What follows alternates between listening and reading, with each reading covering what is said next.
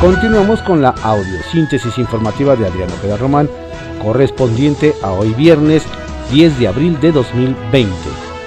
Vamos con algunos trascendidos que se publican en diarios de circulación nacional. Templo Mayor por Fray Bartolomé, que se publica en el periódico Reforma. ¿Cómo se dice en árabe México hizo el oso en la OPEP? Se dice ya se va la nale. Y todo porque cuando por fin se tenía un acuerdo para estabilizar el precio del petróleo, Rocío Nale se negó a aceptarlo, retrasó horas la reunión y de pronto apagó su computadora y se salió de la videoconferencia. El acuerdo alcanzado incluyó llamadas entre Donald Trump, Vladimir Putin, el rey de Arabia Saudita. Pese a ese esfuerzo en la OPEP, no hubo un traductor capaz de explicarles a los participantes qué diablo significa eso de lo que diga mi dedito. Porque el rechazo de México tiene que ver más con la obsesión de Andrés Manuel López Obrador con Pemex que con una lógica económica. Evidentemente, el presidente prefiere seguir perdiendo dinero con un precio bajo antes que reducir la producción petrolera, que es una de sus principales banderas. El problema es que, por un lado, en represalia, los países que sí firmen el acuerdo podrían bloquear las exportaciones mexicanas y por el otro, la imagen de México quedó bastante dañada con este episodio, pues quedó claro que el país tiene grandes reservas probadas, pero de dar pena ajena. Cada vez que Andrés Manuel López Obrador dice no a apoyar fiscalmente a las pequeñas y medianas empresas, el AMLO del pasado tiene un sobresalto. Y es que a lo mejor el presidente no lo recuerda, pero hace cosa de siete años él mismo convocó a todos los ciudadanos a no pagar la luz y a no pagar impuestos mediante amparos masivos y acciones colectivas. Era 2013, y el López Obrador de ese entonces no consideraba ese tipo de acciones legales como sabotaje. ¿Cómo cambian los tiempos y las convicciones? Ante la cerración del Ejecutivo, algunos empresarios ya empezaron a tocar puertas en el legislativo, como la reunión que ayer tuvo Braulio Arzuaga del Consejo Nacional Empresarial Turístico con la bancada del PRI en el Senado. El lunes lo hará con los senadores panistas y el miércoles con los de Morena. A ver si ahí sí encuentra el apoyo que buscan, pues son más de 100.000 empleos los que están en riesgo solo en ese sector. Por cierto, que en la cifra de despidos que dio a conocer Luis Alcalde hay truco. Los 346.878 empleos no se perdieron solo por el coronavirus, sino que la mitad fue por la recesión económica que el gobierno nunca quiso reconocer. Según los datos de la propia Secretaría del Trabajo, se perdieron 198.033 empleos del 13 al 30 de marzo, y si bien el 24 se decretó la segunda fase, la realidad es que fue hasta el 30 que se declaró la emergencia sanitaria. Ni Poncio Pilato se lavaba también las manos. Trascendió que se publique en el periódico Milenio. Trascendió que la jefatura de gobierno de Ciudad de México encontró después de un par de días de búsqueda que 388 policías del equipo de Omar García Harfuch no son aptos para la chamba durante la contingencia por kilos de más, hipertensión, diabetes o alguna combinación de esos males, por lo que fueron enviados a casa. Solo hay que recordar que, al menos hasta septiembre del año pasado, había 2.535 agentes con sobrepeso y 1.911 con obesidad, según la propia Secretaría de Seguridad Capitalina. ¿Ya estará en forma la mayoría? Trascendió que a propósito del hackeo al foro sobre la economía de las mujeres ante el COVID-19 organizado por la diputada Marta Tagle, quienes siguieron la pista de la intromisión aseguran que se hizo desde la plataforma de Zoom, a la cual se conectaron los ponentes y no en Facebook, donde se transmitió en vivo el evento. De forma paralela, instancias del gobierno y empresas privadas en Estados Unidos recomendaron no utilizar Zoom para tratar asuntos formales en medio de la pandemia. Trascendió que aunque usted no lo crea, una insospechada competidora le ha surgido a Alex Lora y a Bono, emblemas de este arte consistente en escribirse al vuelo unas estrofas a propósito de algunas tragedias, un drama o circunstancia que tenga en vilo al espectador. Y por qué no aprovechar de paso ganarse unos clics en las redes sociales. Fue así que anoche el presidente dio a conocer la canción Esto pasará, a propósito de la pandemia, con Eugenia León en la voz, pero letra de Beatriz Gutiérrez, la historiadora que agrega así una línea a su hoja curricular. Órale. Trascendió que hay dos senadores morenistas que no andan muy de buenas. Uno es José Narro, quien ha querido quedar bien con sus representados campesinos, promoviendo por WhatsApp cambios en el gabinete federal, porque comentan sus compañeros de bancada, el dinero que se entrega en la 4T a esos sectores ya no pasa por líderes que cobran comisión.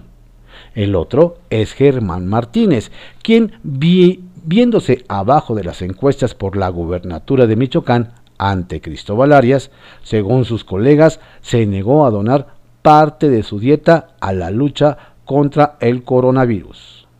Saca puntas, que se publica en El Heraldo de México. Nale nos mete en otra. Nos hacen ver que el empecinamiento del gobierno mexicano, vía Secretaría de Energía, Rocío Nale en no firmar el acuerdo de la OPEP para recortar la producción petrolera puede ser de catastróficas consecuencias para el proyecto de la 4T. Nos explican que Estados Unidos podría poner aranceles y el mundo dejar de comprarnos crudo. ¡Qué necesidad! Sin unanimidad, nos cuentan que en la bancada de Morena no todos están de acuerdo en donar su dieta para el combate al coronavirus. Por ejemplo, Germán Martínez, quien también ha dejado ver su desacuerdo con el plan de austeridad propuesto por el líder de su fracción Ricardo Monreal, pues muchos creen que quiere reflectores para subirse de candidato al gobierno de Michoacán. Reunión con IP. De puertas abiertas, el gobierno de Claudia Sheinbaum hacia los empresarios a inicios de la próxima semana recibirá al presidente de la Coparmex Ciudad de México, Jesús Padilla Centeno. Se prevé que hablen sobre los apoyos a las pymes en la ciudad e incluso un eventual diferimiento en el pago de contribuciones fiscales locales debido a la contingencia sanitaria. Abogan por tregua a deuda suspensión del pago de deuda externas para países de Latinoamérica ante la pandemia, piden cancilleres, expresidentes y legisladores adheridos al CELAJ. Entre los firmantes está el mexicano Maximiliano Reyes, subsecretario para América Latina de la Cancillería, la exmandataria de Brasil, Dilma Rousseff, y el expresidente de Ecuador, Rafael Correa. Playas sin bañistas. Sin titubeos, la secretaria de Gobernación, Olga Sánchez Cordero, instruyó a los gobernadores de 10 estados del sur sureste del país a garantizar que las playas mexicanas estén sin un solo bañista. Fue en la reunión que sostienen todos los días el Gabinete Federal para revisar la estrategia contra el coronavirus. También les pidió cerrar todos los sitios turísticos. Tiraditos, que se publica en el diario Contra Réplica. Con o sin cubrebocas, el dilema de la pandemia en México. La jefa de gobierno de la Ciudad de México, Claudia Sheinbaum, llamó a la población a utilizar cubrebocas, especialmente en el transporte público. Otros gobiernos como Coahuila, Nuevo León, Estado de México e incluso expertos de la UNAM han recomendado el uso de los mismos. Hugo López Gatel, SAR anticoronavirus en México mantuvo su postura de no utilizarlos. Para quienes no tienen la enfermedad y quieren protegerse, el cubrebocas no es una medida suficientemente útil, dijo el subsecretario.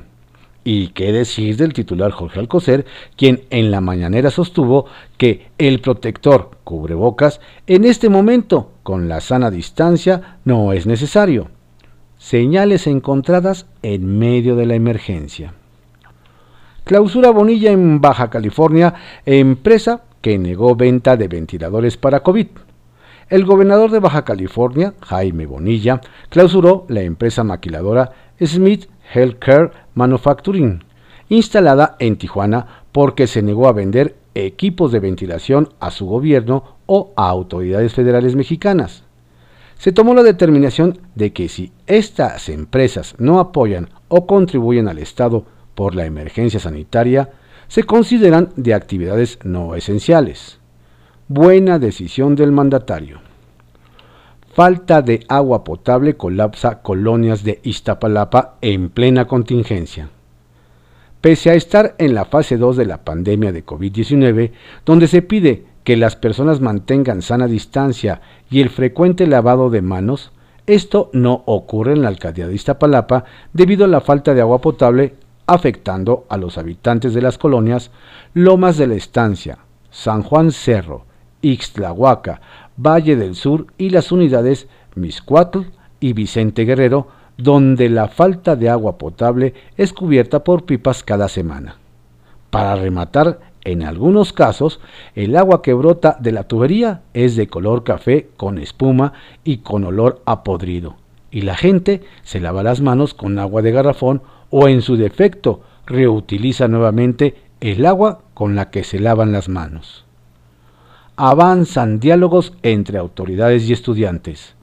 A pesar de la pandemia, autoridades de la UNAM y de la Facultad de Medicina Veterinaria Zootecnia buscan solución para levantar los diversos paros en instituciones universitarias. Ayer sostuvieron un diálogo con los estudiantes organizados y el colectivo Artemisa Veterinaria de esa facultad. Ambas partes acordaron continuar con el diálogo que permita la reanudación de actividades en la facultad. Pepe Grillo, que se publica en el periódico La Crónica de hoy. México abandona. México abandonó la reunión de la OPEP más en la que se debatía la reducción de la producción para robustecer el precio de barril de crudo.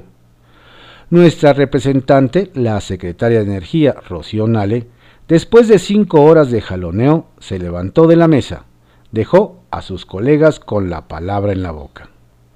Su movimiento dejó atónitos a los participantes que no lo tomaron bien. De hecho, Irán pidió de inmediato sacar a México de este mecanismo de negociación. Una confrontación con los países productores de petróleo en este momento podría resultar letal para Pemex, sobre todo porque con la reducción en la oferta el precio subiría, lo que sería, según la lógica, positivo para México. Sin embargo, México se negó a disminuir su producción como se lo pedían. La posición mexicana es justo la contraria, producir más. Este viernes el país está solo, aislado en materia energética. Cooperaciones voluntarias. Los servidores de la nación se meten eh, a cada rato en problemas en Guerrero. Los tuvieron por el fallido operativo de entrega de fertilizantes el año pasado, después por falta de pagos y ahora por una denuncia de exigencia de cooperaciones a los beneficiarios de los programas sociales. Resulta que circula la versión de que en la ciudad de Iguala están pidiendo cooperaciones voluntarias para colocar cajeros automáticos y comprar terrenos para construir bancos. Algunas personas de la tercera edad habrán cooperado, pero otros denunciaron por lo que ya empezó una investigación para deslindar responsabilidades. Contagios intrahospitalarios. Atención autoridades de salud. Nuestros doctores están en la primera línea de batalla y deben atenderse todas sus inquietudes. Circulan cartas a granel con dudas sobre el control contagios intrahospitalarios. La lección de Tlanepantla es clara. la autoridad debe explicar con rapidez y precisión qué pasa para que el personal médico se concentre en salvar vidas. Riesgo por desacato. Los mandos de la Secretaría de Gobernación organizaron una videoconferencia con los gobernadores de los estados del sureste del país para pedirles que aseguren la implementación de las medidas de aislamiento social. Y es que hay entidades en las que todavía permanecen playas abiertas que son ocupadas por turistas a pesar de que se ha dicho una y otra vez que no hay vacaciones. Hay preocupación por las zonas costeras de Veracruz, Tabasco e incluso zona de Campeche. Leopoldo Gastelum reconoció que todavía se registra un movimiento importante en la entidad y a pregunta expresa respondió que no se descarta implementar el toque de queda. El aguinaldo de los diputados. Los diputados no renunciarán a su aguinaldo para donarlo a la lucha contra el COVID-19. Lo anunció la presidenta de ese cuerpo legislativo, la panista Laura Rojas, quien dijo que ya están buscando partidas para obtener recursos a la brevedad.